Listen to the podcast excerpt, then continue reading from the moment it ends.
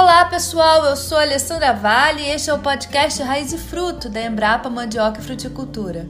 Neste episódio vamos falar sobre nematóides, popularmente conhecidos como vermes. Os nematóides são um enorme problema para a produtividade agrícola em todo o mundo. Esses organismos estão amplamente disseminados no Brasil e são responsáveis pela redução na produção e valor comercial de diversos produtos agrícolas, entre eles frutíferas como a bananeira. O parasitismo dos nematóides reflete negativamente em aspectos relativos à produção da planta, como atraso na emissão do pendão floral, formação de menor número de cachos, menor peso médio dos cachos e menor rendimento por área. O uso irregular de nematicidas é a prática mais aplicada para manter bananais produtivos. Embora eficientes, os nematicidas são altamente tóxicos ao homem e ao meio ambiente. Entre as alternativas para a redução do uso de agrotóxicos está o controle biológico, que apresenta uma série de vantagens em relação ao químico, pois não contamina, não desequilibra o meio ambiente nem deixa resíduos, além de ser barato e de fácil aplicação.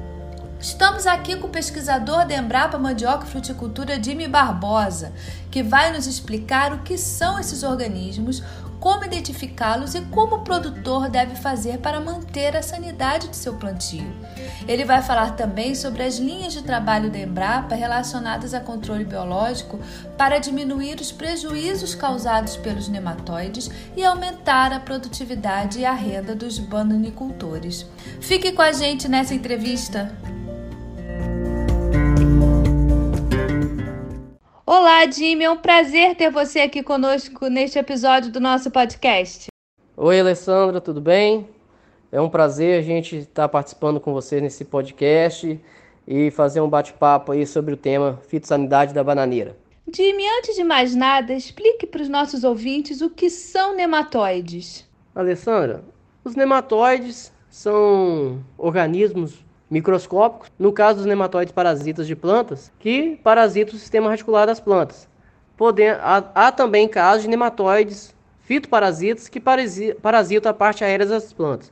Então, o nematóide é um parasita obrigatório, né, que parasita as plantas para poder se desenvolver e completar o seu ciclo de vida, ok? Os nematóides são vulgarmente conhecidos como vermes e que causam também as verminoses nos animais né? Parasitam os animais, parasitam os seres humanos, né? No nosso caso, a, a lombriga, né? Ascaris lumbricoides é um nematóide que parasita o ser humano, ok? Já os nematóides parasitas de plantas são os nematóides que vivem no solo, são microscópicos, parasitam o sistema radicular das plantas e com isso eles ocasionam redução do desenvolvimento vegetativo e da produtividade das plantas. Certo. E quais são os principais sintomas? Ou seja, assim, como que o produtor sabe se sua lavoura está sendo atacada por esses organismos? Alessandra, é, como eu disse anteriormente, os nematóides, parasitas de plantas, são organismos microscópicos. Né? É como se for, para o pro produtor entender, é como se fosse uma minhoca cortada em mil pedaços. Então, essa minhoquinha microscópica, a gente só consegue enxergar ela no, microscópio, no laboratório. Né? Então, e o nematóide é vulgarmente chamado de inimigo oculto. Então, o produtor não conhece, a grande maioria dos produtores, dos técnicos, não conhece o problema. Né? Vê muito o problema que ele ocasiona na parte aérea das plantas, né? os problemas que ele induz na parte aérea das plantas, mas não vê o problema no sistema radicular. Então, o nematóide, ele parasita o sistema radicular das plantas, ele penetra na planta, né, no, nas raízes mais finas, e ali ele vai completar o seu ciclo de vida, vai multiplicar, ele pode ter é, diferentes, é, vários ciclos ao longo do ano, né? Geralmente, o ciclo nematóide do ovo ao adulto varia de 30 a 60 dias, a depender do gênero de nematóides. Né? Então, ele tem uma multiplicação muito rápida e ele pode sobreviver no solo até dois anos na forma dos ovos.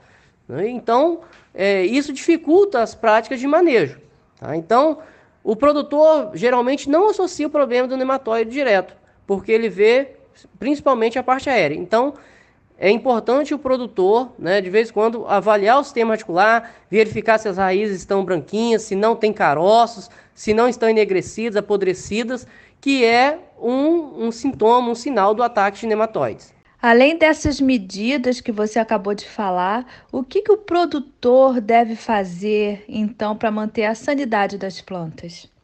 O produtor, Alessandra, ele pode adotar diferentes práticas de manejo né, para minimizar os problemas com ataques de nematóides. Numa renovação, por exemplo, de uma lavoura, né, que, por exemplo, já era bananeira, né, que já era banana, o produtor deve fazer um bom preparo do solo, né, erradicar aquelas plantas mais velhas, né, e revolver bem o solo, porque com isso ele vai expor os ovos dos nematóides à radiação solar. E eu falei um pouco atrás que os ovos dos nematóides podem sobreviver até dois anos no solo. O nematóide, por ser um parasita obrigatório, ele não sobrevive sem a presença da planta hospedeira. Só que o nematóide ele parasita a bananeira, que é uma planta comercial, mas ele também parasita várias plantas daninhas. Então o produtor não pode que é um erro comum, o produtor dizer, ah, vou deixar o solo descansando e deixar aquilo no mato com plantas daninhas, porque o nematóide continua multiplicando ali nas plantas daninhas. Então é fazer um bom preparo do solo e usar mudas sadias, mudas de qualidade, preferencialmente mudas micropropagadas, adquiridas de laboratório. Um erro grande é o produtor retirar as mudas das lavouras comerciais que já tem problema com o nematóide. Ele não faz o tratamento da muda e já leva né, o nematóide para essa outra área que ele está implantando. Geralmente ele leva o nematóide e além do nematóide ele também pode levar a broca da bananeira. Então, os principais, o manejo preventivo é fazer um bom preparo do solo, fazer uma boa adubação, utilizar adubação orgânica no suco de plantio e usar muda de qualidade. Eles atacam da mesma forma e com a mesma intensidade todos os tipos de banana? Sandra, nós temos diferentes gêneros de nematóides com diferentes espécies que são parasitas da bananeira. Né?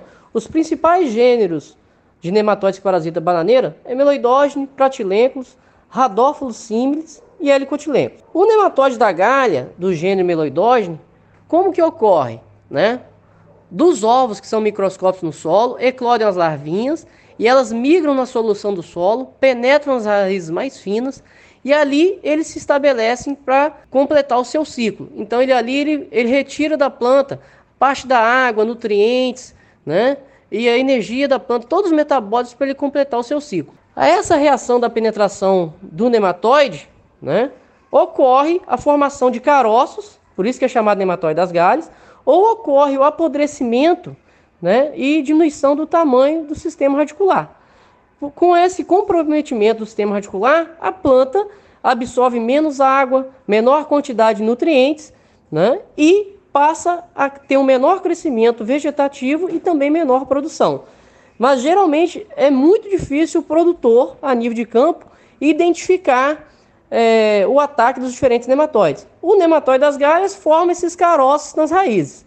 Já nematóide igual pratilencos, é, radófilos, eles promovem um apodrecimento, né, uma necrose, enegrecimento das raízes. Né? Agora, o correto é o produtor coletar a amostra, de, fazer uma análise nematológica, coletar solo e raízes, né? E mandar enviar para um laboratório para fazer análise nematológica. Aí nós vamos identificar quais os nematóides presentes, qual a população do nematóide que está no solo e indicar as medidas de manejo que o produtor deve adotar. Perfeito. E a presença de nematóides pode significar a porta de entrada para outros organismos, não é? Exatamente, Alessandra. Os nematóides para penetrar nas raízes, eles promovem ferimentos. O nematóide ele tem, tipo na cabeça dele, uma agulha, né? Que ele utiliza para perfurar as raízes para ele poder entrar nas raízes. Esses ferimentos vão servir de porta de entrada para outros patógenos importantes, outros patógenos do solo, como por exemplo fusário. E fusário causa a doença da bananeira mal do Panamá, que é uma doença também muito importante. Então ocorre a interação do nematóide com outros patógenos. E isso ocorre, por exemplo, nas culturas da banana, do maracujá, da goiaba, da pimenta do reino, que é a interação do nematóide com os patógenos do solo. Na bananeira, né, onde o produtor tem problema com o mal do Panamá, se ele tiver uma população alta de nematóides na área, a dificuldade dele de manejo do, do mal do Panamá é muito maior. Então, por isso a importância do produtor fazer uma análise nematológica, verificar os nematóides que estão presentes, a população desses nematóides e utilizar medidas de manejo para o nematóide e para o mal do Panamá. E Jimmy, existem variedades de bananeira resistentes aos nematóides? Alessandra, variedades comerciais é, com resistência são poucas. Geralmente, a, a gente faz os trabalhos avaliando o comportamento dos acessos do banco de germoplasma da Embrapa, que são utilizados no programa de melhoramento para a geração das variedades comerciais. Há um comportamento diferenciado entre as variedades comerciais de banana, mas isso depende também do nematóide que ocorre na área. Por exemplo, uma banana que é resistente ao, a uma espécie de meloidógeno pode ser pouco resistente a outra. Então, é um comportamento muito diferenciado entre as bananas do grupo terra, maçã, prata e cavendish, ou banana nanica, ok?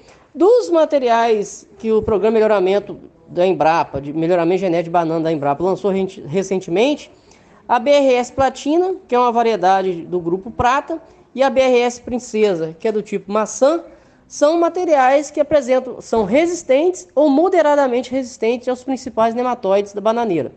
Mas o produtor né, deve buscar avaliar o comportamento desses materiais, principalmente por causa do mercado que ele, que ele atende, e verificar a pertinência de utilizar um material que ofereça uma certa resistência e tolerância maior aos nematóides. Uma das formas mais sustentáveis de combater os nematóides é o controle biológico.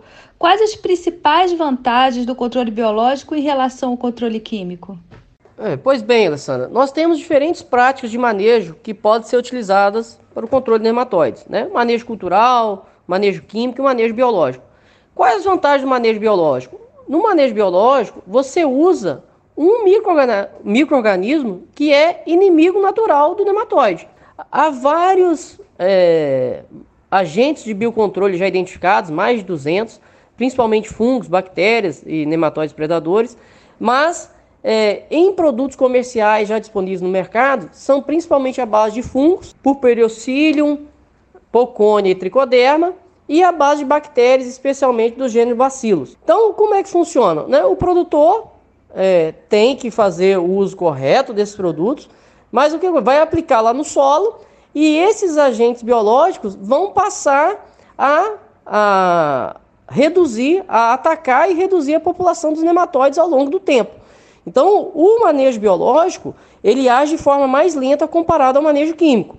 Você aplica um produto químico, ele vai ter um período de ação por um certo tempo, mas depois vai acabar o residual do produto e a população do nematóide tende a aumentar e então você tem que refazer a aplicação do produto químico. Né? Então, o produto biológico, se bem feito, dá um resultado muito interessante. Né? E a gente, cada vez buscando mais a, a sustentabilidade, né? a, a aplicação, a recomendação de práticas menos agressivas, tanto ao produtor, ao trabalhador rural e ao meio ambiente, nós temos desenvolvido muitas pesquisas voltadas para o manejo biológico. Mas principalmente se o produtor usar alguma ferramenta de manejo biológico e também de manejo cultural, que é a adubação orgânica, né, ele vai ter uma resposta muito melhor para o manejo, para o controle de nematóides. Por quê? A adubação orgânica, né, na decomposição da matéria orgânica, libera nutrientes e estimula o aumento da população de inimigos naturais do nematóide. E isso vai auxiliar muito no controle na redução dessa população dos nematóides fitoparasitas. Fale então de que forma a Embrapa, juntamente com parceiros, vem ajudando o produtor com trabalhos relacionados a controle biológico, para diminuir os prejuízos causados pelos nematóides e aumentar a produtividade e a renda dos produtores.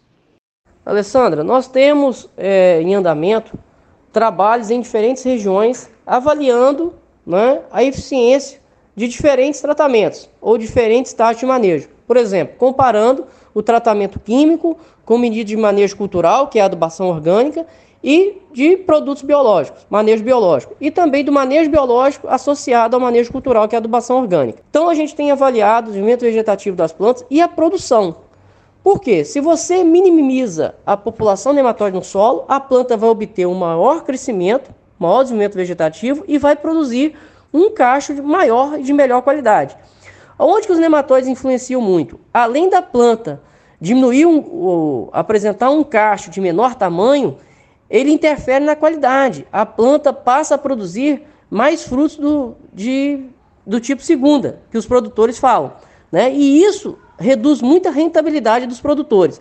Então, nós temos desenvolvido vários trabalhos focados no manejo biológico associado ao manejo cultural. E isso tanto para controle de nematóides quanto para controle de outras doenças, por exemplo, o mal do Panamá, que também segue essa mesma linha de você buscar o equilíbrio, buscar a supressividade do solo. O que quer dizer isso? Buscar um equilíbrio no solo de forma a minimizar o ataque dos nematóides fitoparasitas. Ocorrer um equilíbrio biológico né, na população dos, dos organismos, dos micro-organismos do solo.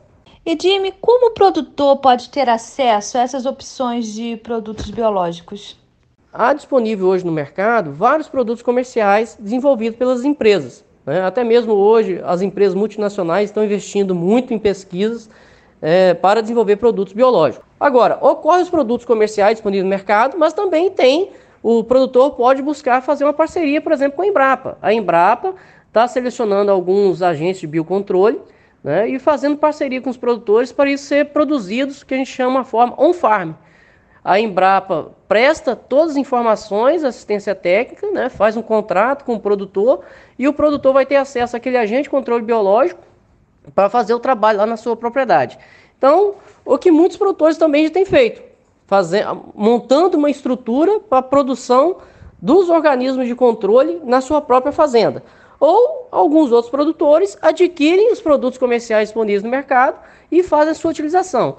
Mas é sempre importante o produtor buscar assistência técnica, buscar uma consultoria de um engenheiro agrônomo que tenha conhecimento do assunto para que ele possa utilizar de forma adequada. Frequentemente realizamos na Embrapa Mandioca Fruticultura cursos e dias de campo sobre nossas tecnologias.